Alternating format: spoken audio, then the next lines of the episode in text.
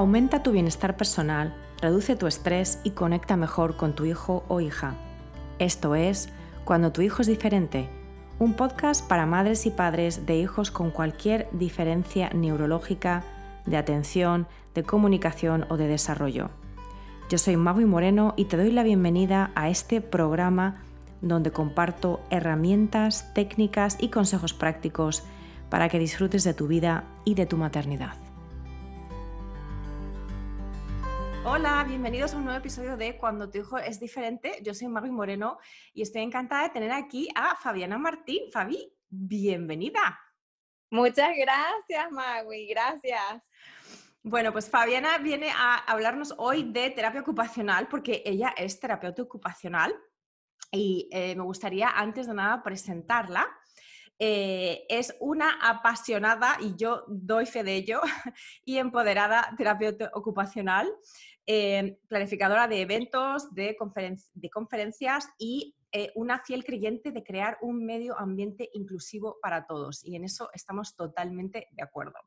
es venezolana de origen, pero vive y trabaja en, en Miami y em, a lo largo de estos últimos ocho años ha trabajado con niños con necesidades especiales y con sus familias, y esto es muy importante porque su pasión es educar a los familiares y a los docentes de estos niños acerca de cómo eh, tratarlos y entenderlos.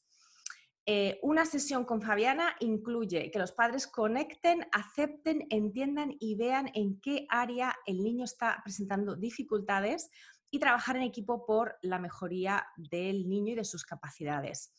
Em, su estilo es basado mayormente en la parte emocional y esto me parece fundamental. Así que, de nuevo, Fabiana, bienvenida. Estoy encantada de que estés aquí. No, pues bueno, muchas gracias. El placer es mío que ya estoy ansiosa de, de poder compartir todos estos conocimientos con todos los oyentes y muchísimas gracias por este placer de estar acá porque que, como ya lo dijiste, es parte de mi misión, es impartir educación a todos esos padres que justo ayer una mamá me decía, ay, me siento muy culpable de, de gritarle a mi hijo, de hacerle todas las cosas que yo he estado haciendo, pero que no sabía.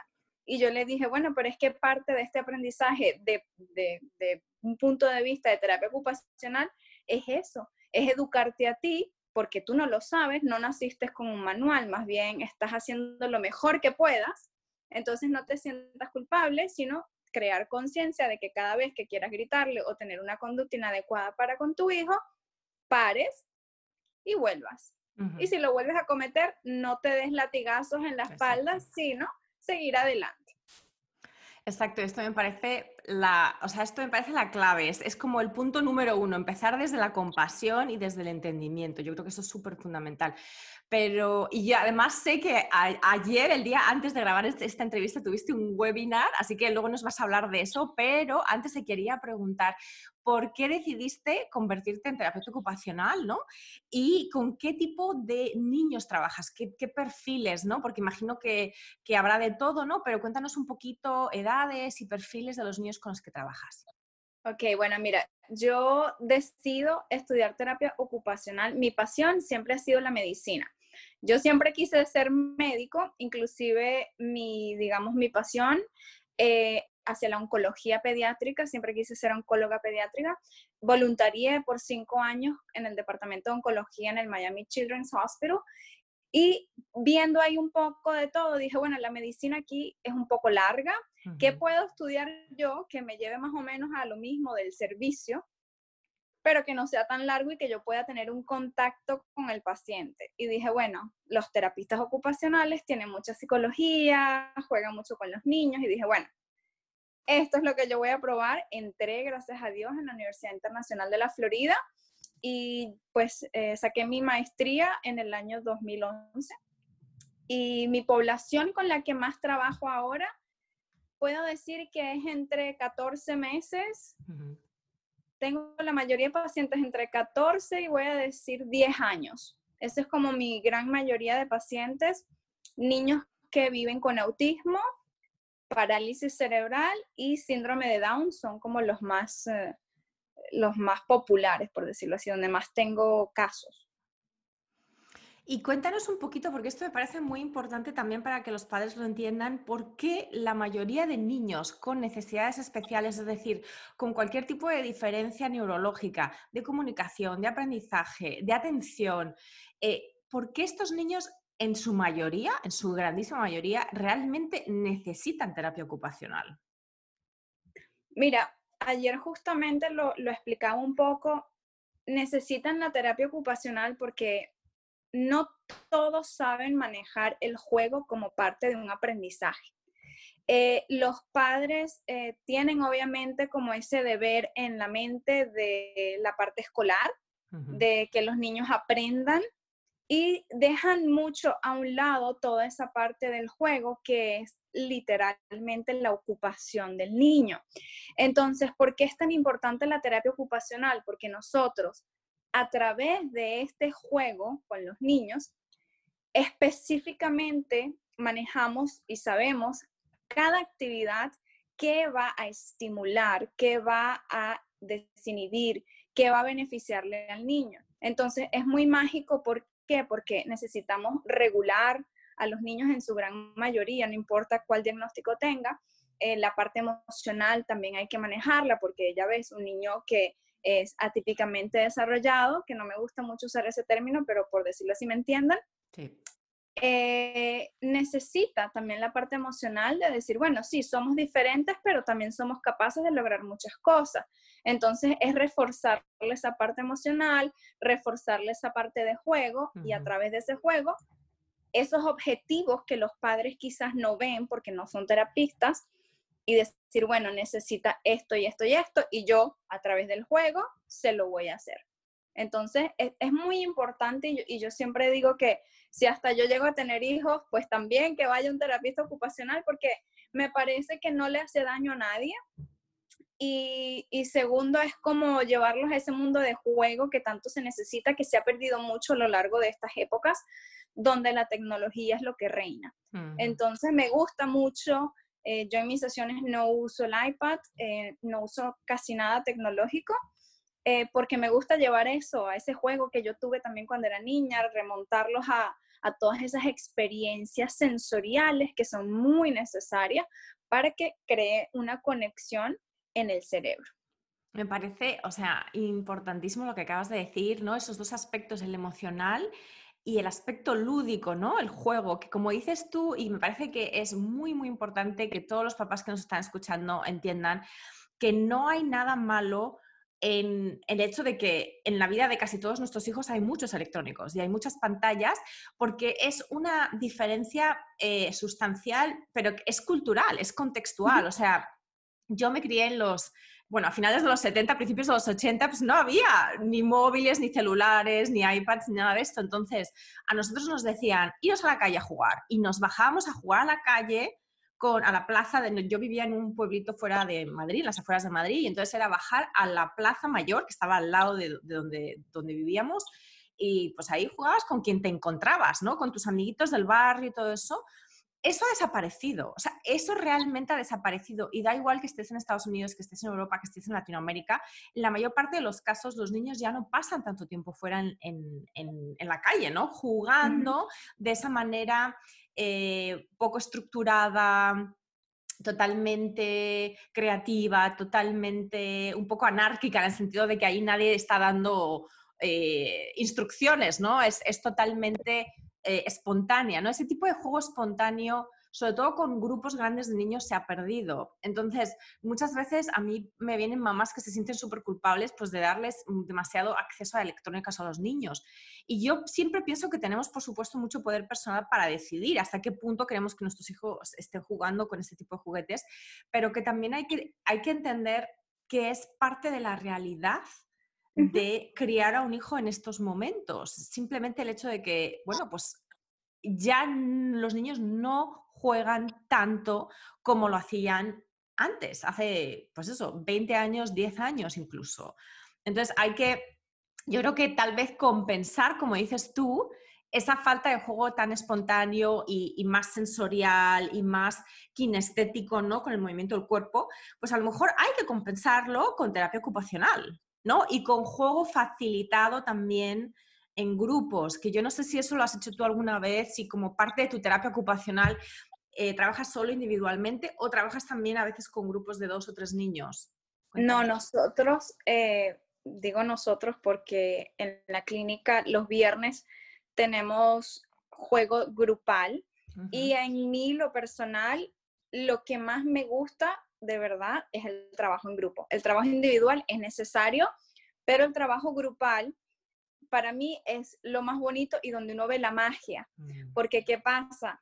No es lo mismo un juego facilitado por un adulto que cuando ves niños porque digamos, pierden un poco más la paciencia, nosotros como adultos le tenemos un poco más de compasión a los niños, los otros niños para con los niños no hay preferencia, no, hay compasión, si es mi turno es mi turno, no voy a ser tan flexible, entonces salen a florecer un montón de dificultades que no ves mucho en una sesión individual. Entonces me gusta mucho la grupal porque empiezan a salir a flote esas dificultades que dices, ah, entonces esto está pasando en la escuela, vamos a trabajarlo aquí. Y también ves cosas mágicas como ese apoyo y el trabajo en equipo que se fortalece mucho uno como facilitador de decir, bueno, parece que tu amigo necesita ayuda, ¿qué tal si lo ayudamos? Entonces, ¿sabes? Eh, es muy bonito, es muy lindo y también eh, he tenido la oportunidad de, de dar charlas para adolescentes en los que han sido momentos divinos y gloriosos porque se han abierto a contarme cosas de ellos, experiencias, dudas que han tenido sobre tópicos que quizás los padres les da un poco de pena tocar, mm.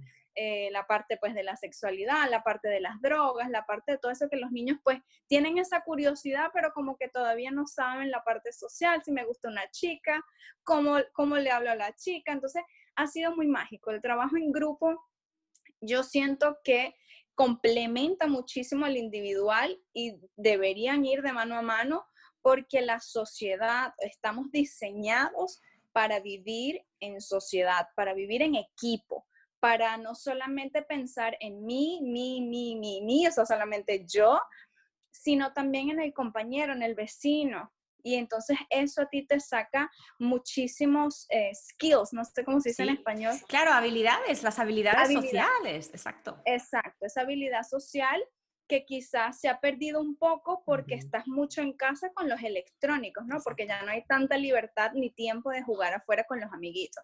Entonces ese trabajo grupal es muy hermoso yo, me han pedido los padres, estoy tratando de sacar eso ahorita en un flyer. Es bomba noticia aquí para ti, para ¡Ay, qué bien! Exclusiva.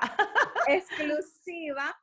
Em, sacar actividades ahora por telehealth grupales de cuatro niños que sean amiguitos o que se conozcan o quizás que no se conozcan, que sean de las mismas edades, que sean más o menos las mismas habilidades para que tengan un juego divertido, ¿no? Facilitado por mí, vamos a jugar mímicas, vamos a jugar este, mm, eh, juegos de adivinanza, eh, para que tengan como esa experiencia social, porque los papás me dicen que solamente van a las clases, cortan la clase y pues se sienten como un poquito eh, ¿cómo se dice? Aislados. Claro, abandonados un poco, exacto. Abandonados, que quieren jugar con sus amiguitos de la escuela, que los extrañan, que qué pasa. Entonces vamos a ver cómo, cómo sale este proyecto de quizás un taller grupal, clases grupales, así que vamos a ver porque siento que el trabajo pues, en equipo sí. es esencial.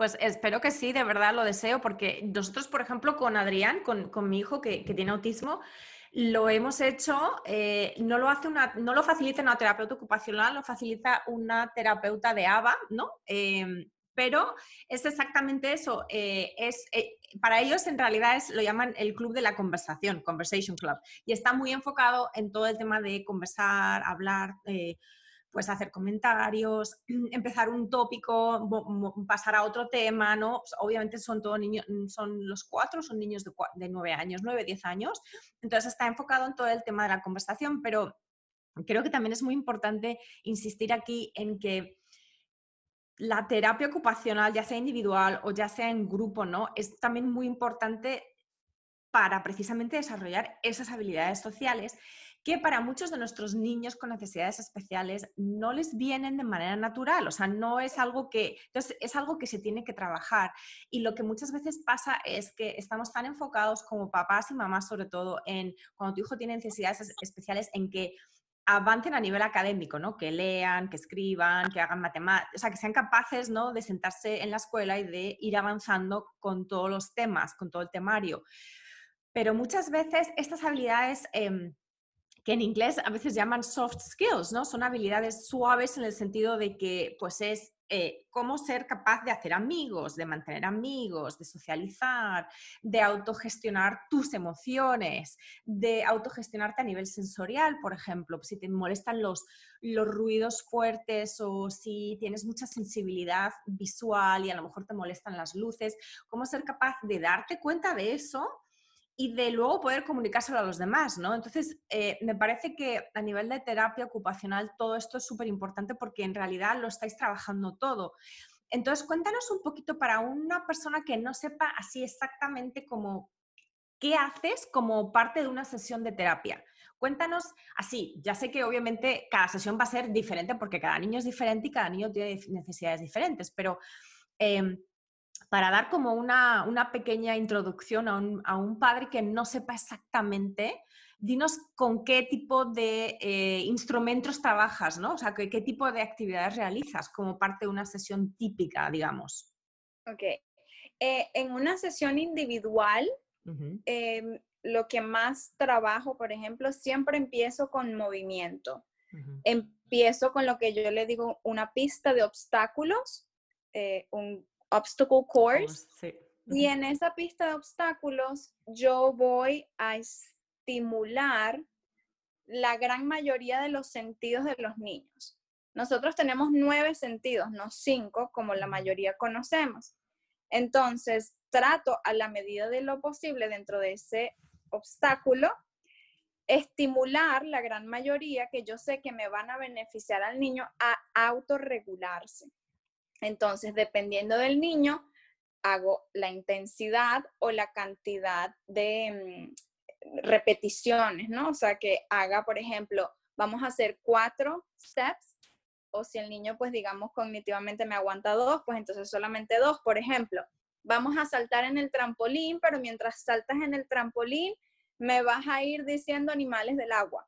Entonces, salta y también estamos haciendo la parte cognitiva. Después vamos al columpio, por ponerte un ejemplo, o empiezo columpio y después eh, proprioceptivo con el trampolín. O en el scooter, y que entonces que vayan y se mm, pasen unos conos y recojan algo. O sea, siempre voy a involucrar movimientos, como les digo yo, movimiento con propósito, con algo cognitivo de, que eh, haga conexión cerebral.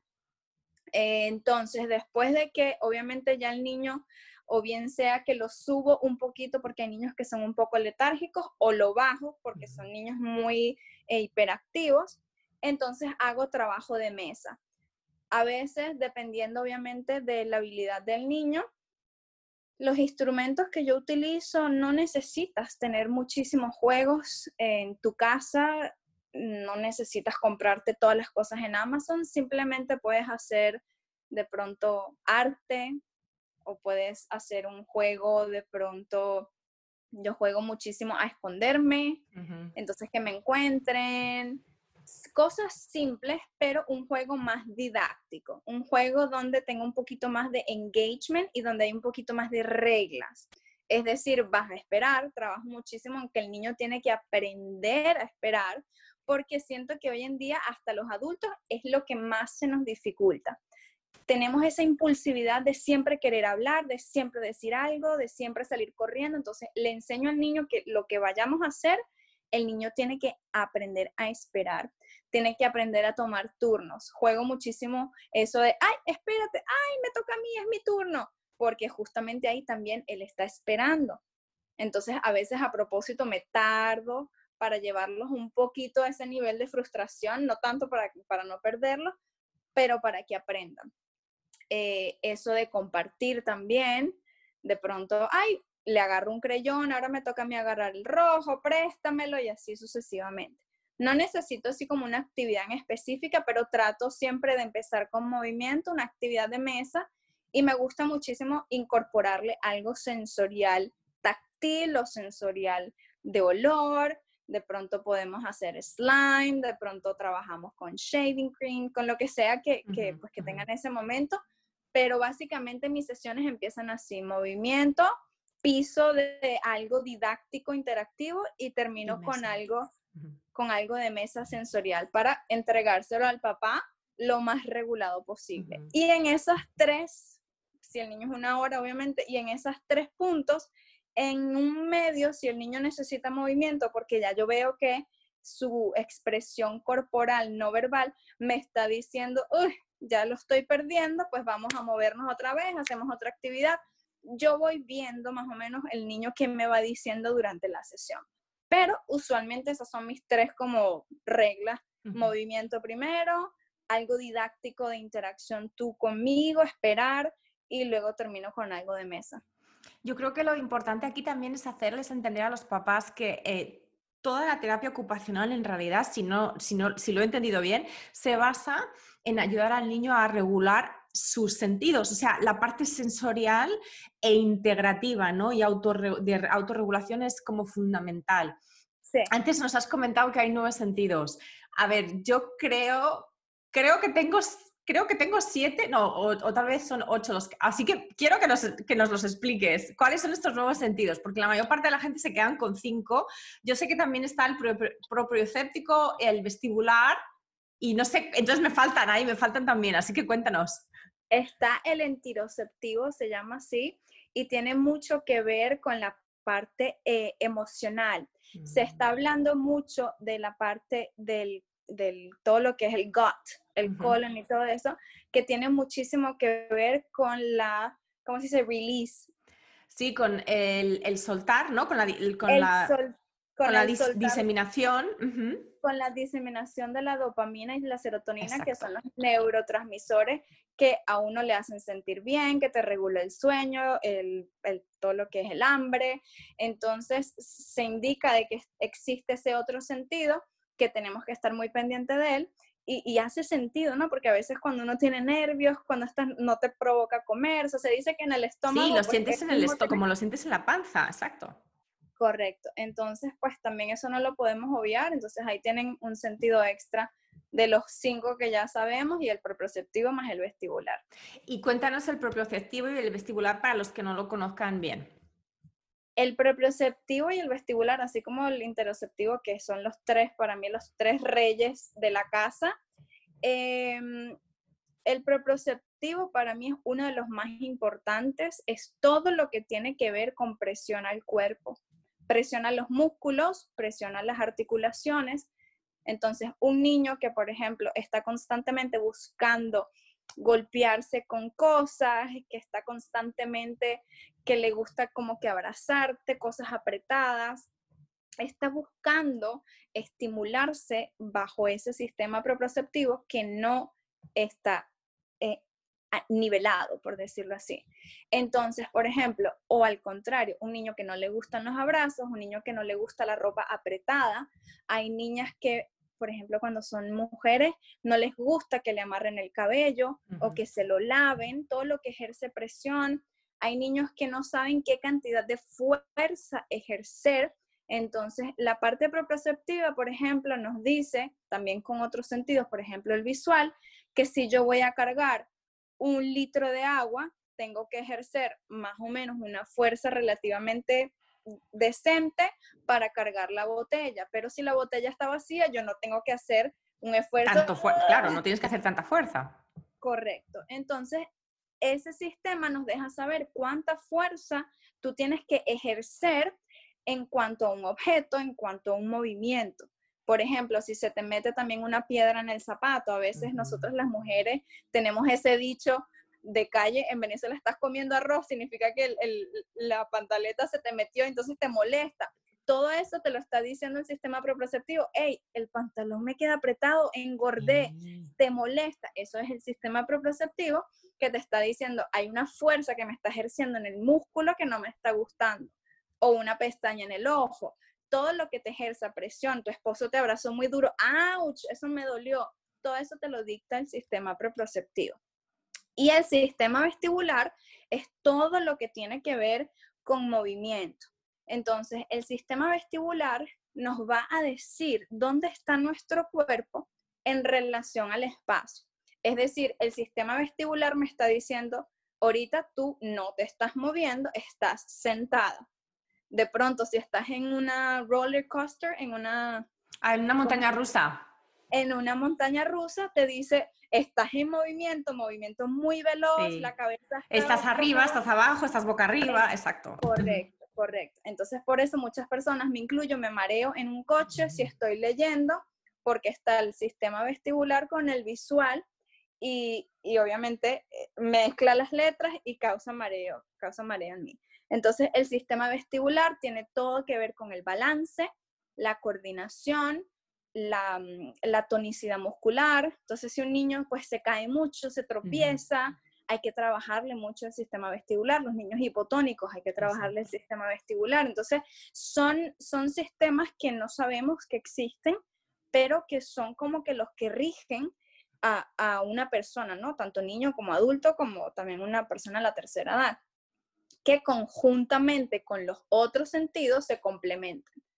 Entonces, por ejemplo, el sistema vestibular es el primero que se desarrolla dentro del feto, creo que es en la semana número 18, si mal no recuerdo, y justamente, ¿qué hace uno natural como mamá cuando el bebé llora?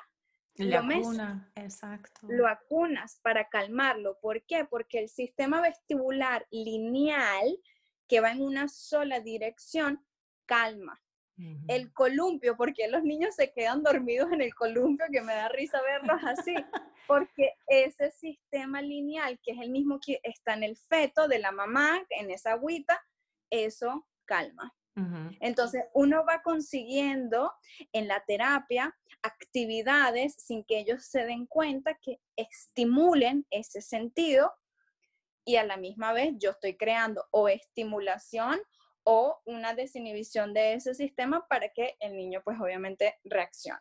Mm, fascinante. A mí, bueno, yo cuando descubrí todo este tema, ¿no? Cuando a Adrián le hicieron su primer, eh, su primer asesoramiento eh, sensorial, me pareció fascinante porque lo mismo, muchas, muchos padres es que simplemente no entienden el comportamiento de sus hijos y no entienden que muchas veces ese comportamiento viene dado por una necesidad de autorregulación de estos sistemas, pero que ellos, los niños, no te lo pueden explicar no tienen conciencia ni conocimiento sobre ello, pero tienen, eh, o sea, tienen conciencia de, lo que de, lo que su cuerpo les pide, ¿no? Entonces, entonces es increíble, yo creo que es muy empoderante el que los padres también entiendan, por eso también quería que nos contases, ¿no? De estos sistemas, porque la, mayor parte de nosotros nos quedamos con los cinco. Y ahora vamos a, contarlos porque no me salen las cuentas. A ver, tenemos el tacto, tenemos el, sabor, ¿no? El, sentido del sabor, tenemos el, olor, tenemos eh, la vista y tenemos el oído. Esos son los cinco sentidos que todo el mundo conoce. Después tenemos el interoceptivo, que nos acabas de comentar, el proprioceptivo y el vestibular. Me salen ocho. Ocho, ocho, ocho. Okay.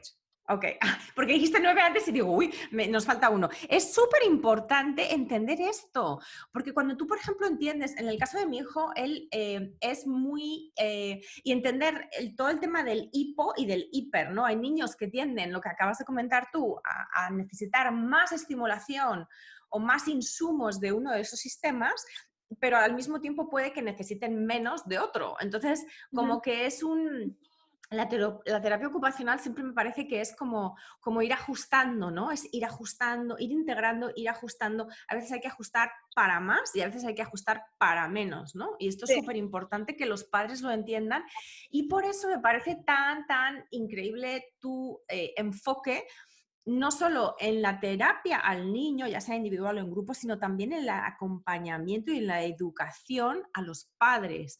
Porque no se trata solamente de llevar al hijo a, bueno, tiene terapia de esto, tiene terapia de música o tiene terapia ocupacional o tiene terapia de logopedia. No, se trata de entender que están, sin convertirnos necesariamente nosotros en terapeutas, obviamente, pero entender el perfil y las necesidades o los desafíos de tu hijo con respecto, por ejemplo, a eh, sus sistemas eh, sensoriales, en el caso de la terapia ocupacional y poder así también entender mejor a tu hijo y entender mejor, a lo mejor, por qué agarra un berrinche cuando, eh, pues a lo mejor entra en un lugar en el que los sonidos están súper elevados, hay mucho ruido y eso le molesta muchísimo. Entonces, ese tipo de cosas yo creo que entender el perfil de, de nuestros hijos, ¿no? Nos ayuda muchísimo a entender mejor su comportamiento. Correcto. Fíjate que yo ayer el mensaje para las madres en mi webinar fue muy claro y les dije, el comportamiento no puede ser visto como algo negativo. Usualmente cuando nosotros decimos, es que mi hijo se porta mal, o en inglés, he is behavioral.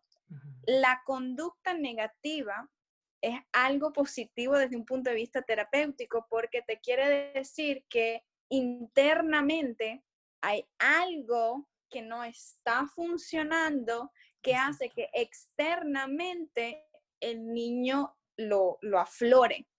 Entonces, cuando hay una conducta negativa, entre comillas, porque para mí no es algo negativo, para mí es un indicativo de que hay falta de algo, es como un red flag de decir, hey, necesito ayuda.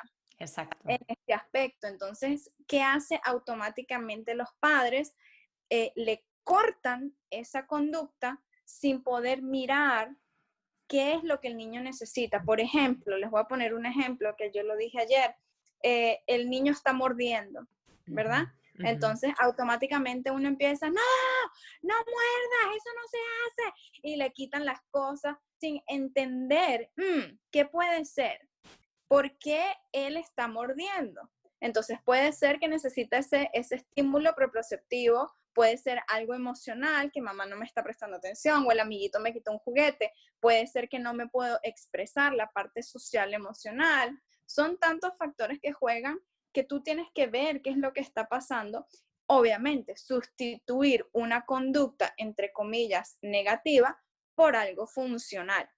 Entonces, si el niño, pues obviamente tiene esa, esa, necesidad de morderse la camisa, de morder a otro compañero, de morderse el mismo, pues vamos a sustituirlo, quizás probemos con estimulación vibratoria, puede ser tres veces al día, ofrecerle un pretzel, ofrecerle un chewy tube, decir, bueno, mi amor, ¿qué necesitas? Tu cuerpo veo que necesita algo, vamos a probar algo, algo de temperatura fría, eh, chupar con un pitillo, o sea, son tantas cosas que se pueden sustituir y más o menos vas viendo.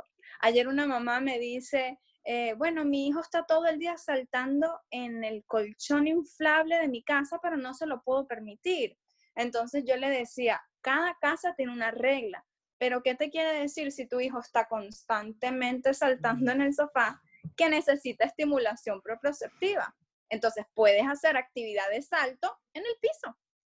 Estimúlalo de la misma manera, pero con algo que tú le permitas. Entonces aquí no significa permitirle todo, porque ayer dijeron, bueno, entonces eso es permitirle todo. No, no, es tener límites como papá, establecer límites, pero estimularlo de una manera funcional, según lo que ustedes tengan como regla. Claro, pero a mí ahí lo que me parece que es fundamental es entender lo que has dicho tú al principio, que todo comportamiento es comunicación.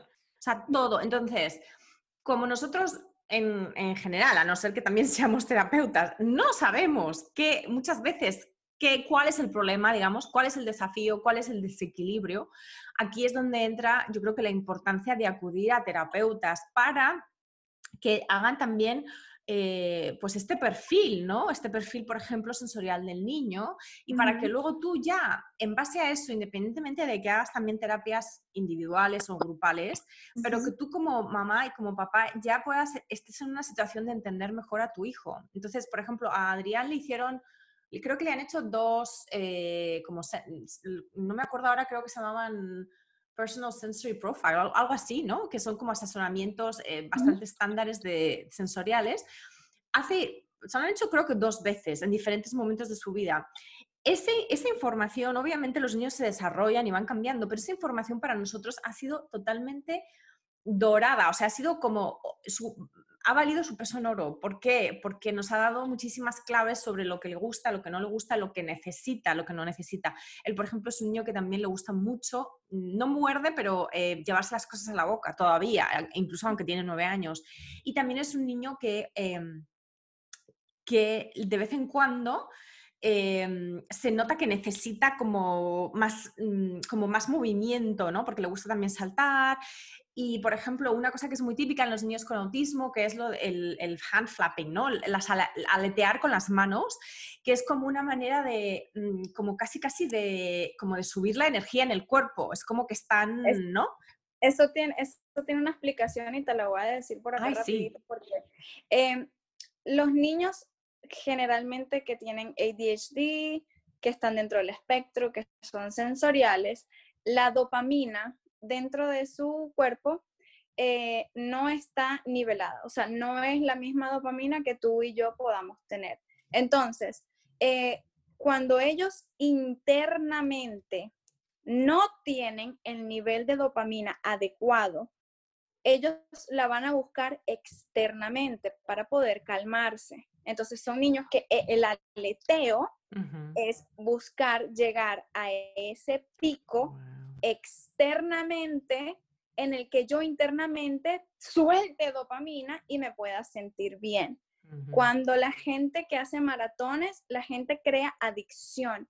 ¿Por qué? Porque este release de hormonas, esta este soltura de hormonas, se necesita en el cuerpo y son las que nos hacen sentir bien. Cuando alguien te abraza, cuando vas a un show y tienes un excitamiento súper chévere porque viste a tu cantante favorito, like, sueltas esos, esos neuroquímicos y te hacen sentir bien. Estos niños no lo tienen regulado y lo buscan externamente en conductas que no son adecuadas. El aleteo, el morderse, el pegarse la cabeza o el cuerpo contra cosas. Contra cosas, exacto.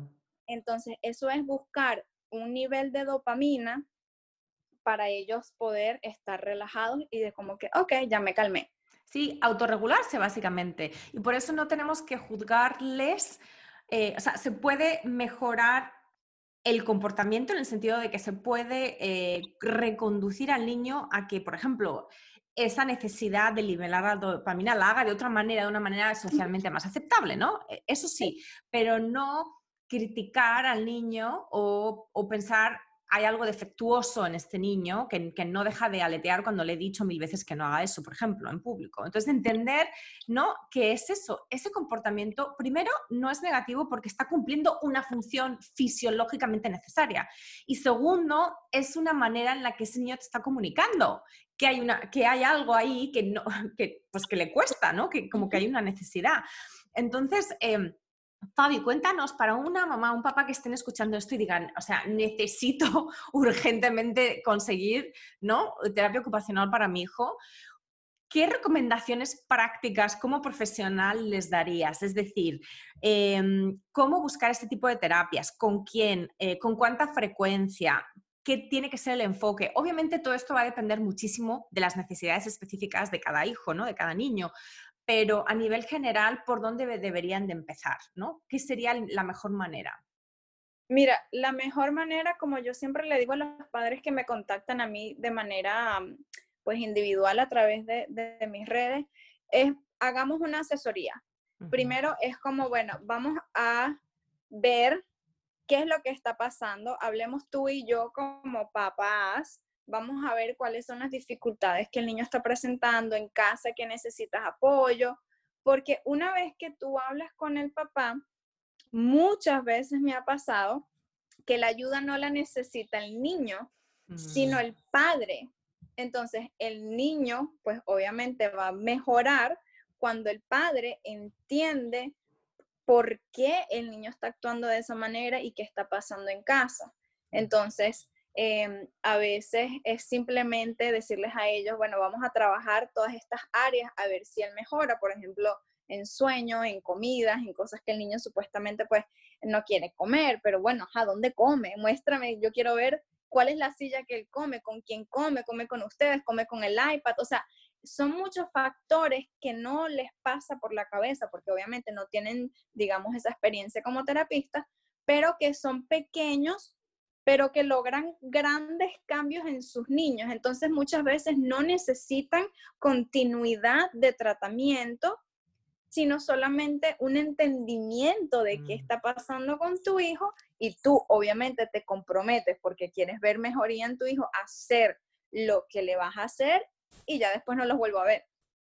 Me parece súper, súper importante que también des este, esta clave, ¿no? Que, que, la gente no piense necesariamente, porque mucha gente a mí también me, me, dice, pues eso, no, pues no tenemos recursos económicos o tal vez no, mm, no tenemos la posibilidad de hacerlo con mucha frecuencia. Entonces, yo, yo siento que hay padres que como que se autosabotean incluso sabiendo que quieren por supuesto que quieren lo mejor para sus hijos y por supuesto que quieren contribuir, ayudar a que cualquier desafío, cualquier eh, comportamiento problemático mejore, pero muchas veces se ponen ellos mismos las zancadillas a priori, o sea, incluso antes de, de empezar cualquier cosa, ¿no? Como buscar una terapeuta o un, terapeuta diciendo es que no voy a poder permitírmelo o es que no voy a poder seguir con la frecuencia que sería deseable. Entonces me parece súper eh, honesto también por tu parte decir que no siempre es necesario una terapia mm, que, que, dure años y años y años, ¿no? Yo creo que muchas veces tenemos esta como esta actitud de, pues como mi hijo es especial en el sentido de que tiene necesidades especiales, es diferente, pues ya esto va a ser para el resto de la vida. Sí, pero eso no significa que las terapias tengan que ser de por vida tampoco, ¿no? Porque los niños van evolucionando, van cambiando y a lo mejor, sí, a lo mejor dentro de cuatro años vuelves a la terapia, pero por otro tema totalmente diferente, ¿verdad? Sí, es que por eso mi enfoque, Maui, es muchísimo en la parte de educar a los padres y docentes. Porque el niño, si a ver, vamos, en terapia solamente está máximo una hora con nosotros. Entonces, no va a haber mejoría, no lo va a haber. Y si lo hay, es muy lenta. Si no hay educación y continuidad de tratamiento los otros días y las otras horas que la terapista no está. Entonces, si a ver, vamos, es nosotros como terapista educar a las otras personas a, entre comillas, hacerle continuidad del tratamiento. Y cómo tú realmente le dices a alguien, oye, continúa haciéndole esto, esto, esto, no lo van a hacer si no lo entienden. Entonces, ¿cómo yo puedo hacer que la maestra en la clase de 32 niños le haga, entre comillas, mi terapia a Fabiana? Yo la tengo que educar a ella y decirle, mira, si tú beneficias a Fabiana de esta manera, te va a beneficiar a los otros 31 muchachos. Entonces, es cuestión de eh, eso, educar. Cuando tú entiendes, es como ir a un entrenador personal. Tú vas a ir al gimnasio tres veces por semana, una hora. Si el entrenador a ti no te educa, mira, tienes que comer esto por esto, esto y esto y esto, y vas a hacer los otros días caminar o hacer ejercicio por esto y esto y esto, tú puedes ir al gimnasio por siete años y estar igual de cero fit. ¿Por qué? Porque no has entendido lo que, lo que él te ha explicado y entonces, ¿sabes? No, no, no le tomas como ese entendimiento y, esas ganas de seguir porque no estás motivada.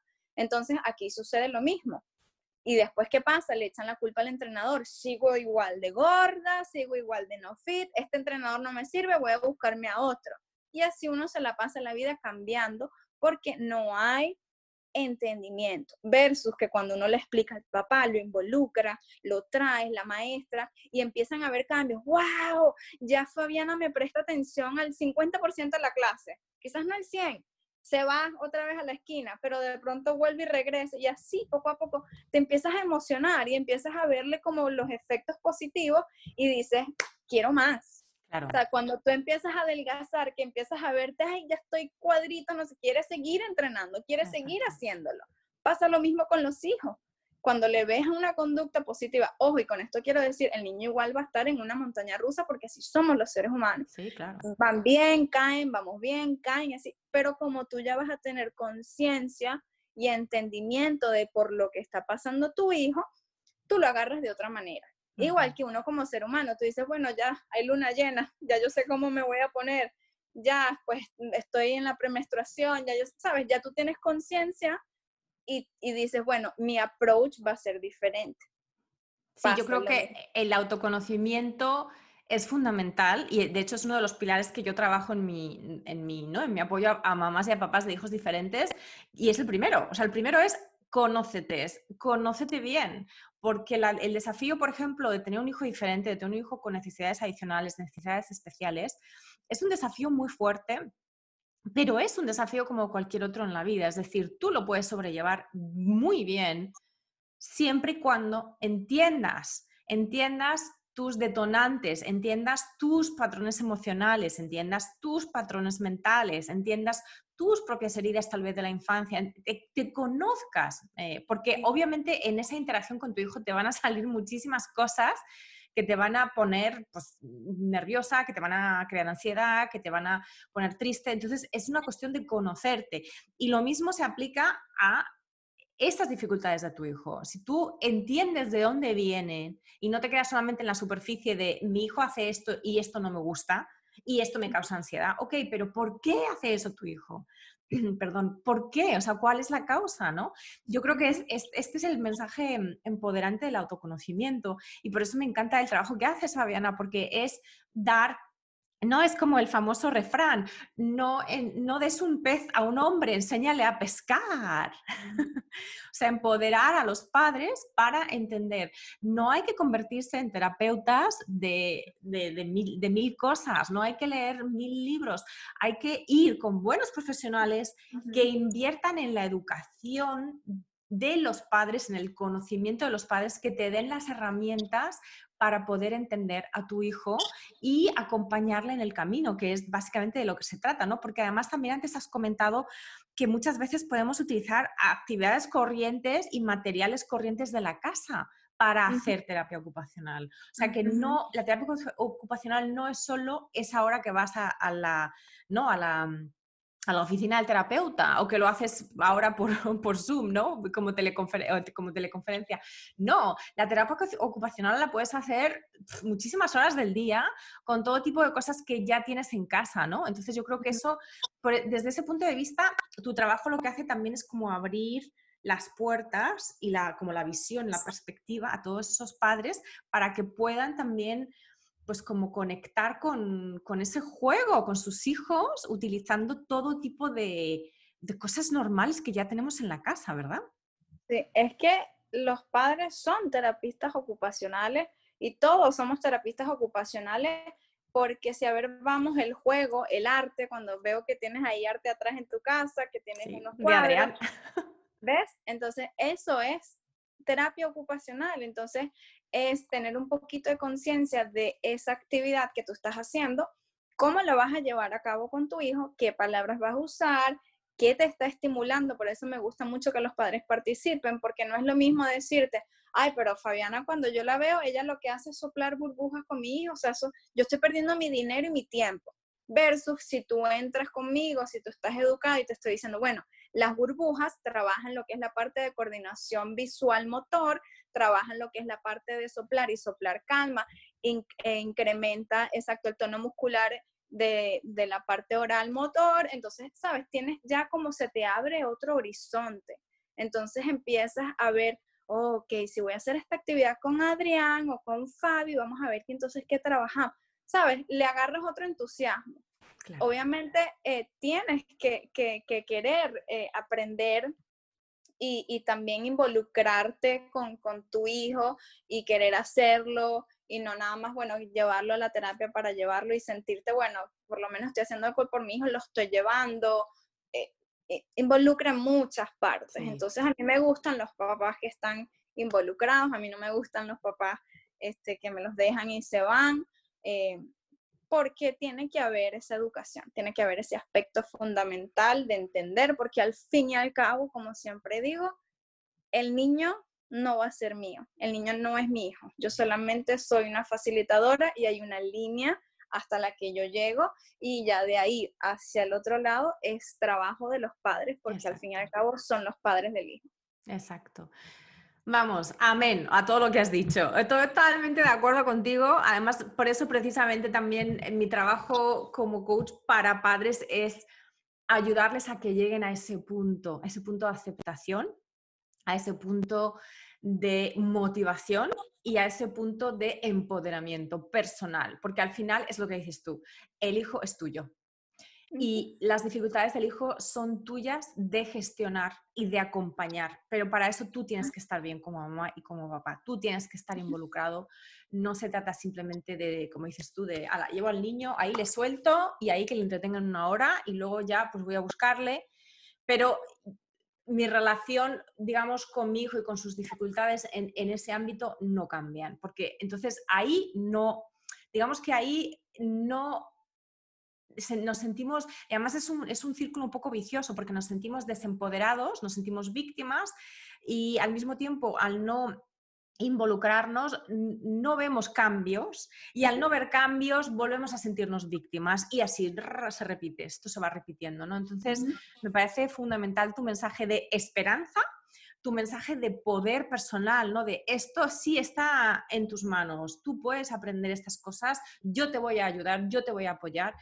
Eh, y tu mensaje también, ¿no? De, esto también es divertido, puede ser divertido. Esto también es una manera de conectar, ¿no? Que la conexión es fundamental a todos los niveles, a, nivel sensorial, a nivel mm, emocional, a nivel cognitivo. Entonces, precisamente con estos niños que muchos de ellos pues no, no conectan fácilmente con otras personas, es fundamental. Así que de nuevo, Fabi, muchísimas gracias por todo el trabajo que haces, por tu enfoque magnífico. Em, Estamos llegando ya al final, no te quiero, no te quiero robar más tiempo, eh, pero me gustaría que nos eh, indicases cómo pueden dar contigo los papás, las mamás que nos estén escuchando, que quieran saber más de ti, de tu trabajo, dónde estás en redes, tú eres súper activa en Instagram. Cuéntanos un poquito más de dónde, por dónde te encuentran. Sí, bueno, eh, la página web ya casi, casi la estoy terminando, por eso no les digo métanse en mi página web, pero ya pronto voy a eh, tener la lista. Ha sido un trabajo ya casi de dos años, pero eh, poco a poco, pasito a pasito, ahí vamos. me pueden contactar, lo más fácil es a través del Instagram, arroba Fabi Therapy, T-H-E-R-A-P-Y, Fabi Therapy. Y pues ahí también me pueden encontrar en el email, me pueden escribir al email, un mensaje en directo. Yo siempre estoy disponible. Cuando no les respondo en el momento, les respondo en la noche. Pero siempre, siempre, siempre esperen respuesta de mí. Y además yo doy constancia de que el material que cuelga Fabi en su cuenta de Instagram es buenísimo porque yo la sigo asiduamente, así que lo recomiendo de todas, todas. Eh, de nuevo, Fabiana, muchísimas gracias por haber participado en este podcast cuando tu hijo es diferente. Te deseo lo mejor, te deseo gran éxito con tu lanzamiento de página. Cuando la tengas lista, nos avisas. Eh, y, sobre todo, pues eso, te deseo que, sigas con este trabajo tan, tan, tan bonito que haces, que, que ayuda muchísimo a los padres. Así que muchísimas gracias. Bueno, al contrario, Magui, el placer es mío. Gracias a ti por haberme abierto las puertas de este podcast y de esta entrevista tan linda, que sé que muchos padres como tú, que tienen niños con necesidades especiales, pues hace falta educar, hace falta escuchar temas como esto. Gracias por tomar esa iniciativa, gracias por la invitación. Y necesitamos también muchas personas como tú, no solamente para los papás, sino te invito aquí públicamente que lo hagas eh, con las maestras, eh, que le abras esos portales de empoderamiento a muchas docentes que pierden paciencia, que no saben tratar al niño y que a veces le agarran como un poco de, rabia y de esa parte emocional se involucra. Entonces necesitamos mucho de tu trabajo también como coaching. Y esto es un trabajo en equipo. Yo siempre digo que el mundo, cada persona tiene su huella digital. Todos somos iguales pero diferentes y cada quien tiene un don y un aporte que dar a la sociedad. Así que no desperdiciemos esos dones y pues a trabajar en equipo y si somos mujeres, pues mejor. Totalmente de acuerdo. El tema de la comunidad, de la creación de comunidad es fundamental, sobre todo de los padres que no se sientan solos, ¿no? De los padres y de las madres que no se sientan solos porque no lo están. Aquí estamos todos acompañando desde nuestro, ¿no? Desde nuestra esquina, aportando nuestro granito de arena pero es fundamental no sentirse solo, no sentirse aislado y entender que hay cada vez más familias que están, bueno, pues en esta situación de tener hijos diferentes y que desde la aceptación y el, entender, ¿no? El, el, poder personal de cada uno podemos llegar muy lejos y sobre todo acompañar a que nuestros hijos lleguen muy lejos y eso realmente es lo que va a cambiar también el mundo. O sea que Amén. Así es. Muchísimas gracias. Muchas gracias, Fabiana. Cuídate. Feliz día. Chao. Gracias por escuchar Cuando tu hijo es diferente. Para no perderte ningún episodio, suscríbete en tu plataforma de podcast favorita o en YouTube. Si este episodio te ha aportado valor, por favor, compártelo con otras madres y padres en la misma situación. O deja un comentario o una reseña para aumentar la visibilidad de este programa y que pueda llegar a más gente como tú y como yo en busca de apoyo. Si quieres saber más de mí, de mi trabajo y acceder a recursos gratuitos como el kit de primera ayuda, visita mi página web mauimoreno.com.